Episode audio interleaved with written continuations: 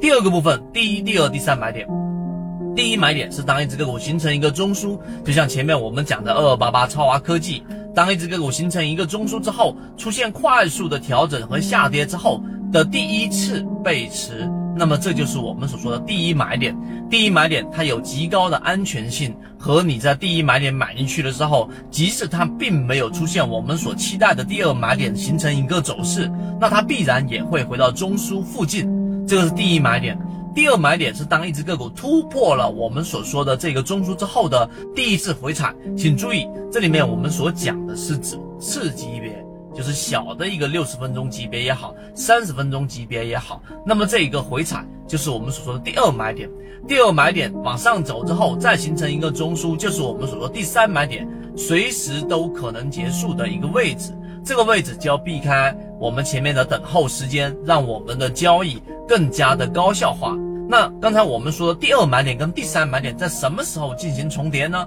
在今天的第九节里面，我们就提到了第二节跟第三节的这个买点啊，第二跟第三买点重叠的时候，找到某信 DJCG 三六八，希望大家能够学以致用，不断提升自己的操作能力，拥有属于自己的一套交易模型。一起终身进化，就是当个股一旦突破了中枢之后，它并没有形成回踩，没有形成回踩之后的一个盘整往上走，这个就是我们所说的第二买点跟第三买点的一个重叠了。第一买点跟第三买点是不可能重叠的，里面的推导啊相对复杂一些，在这里面我就不去接不去讲了。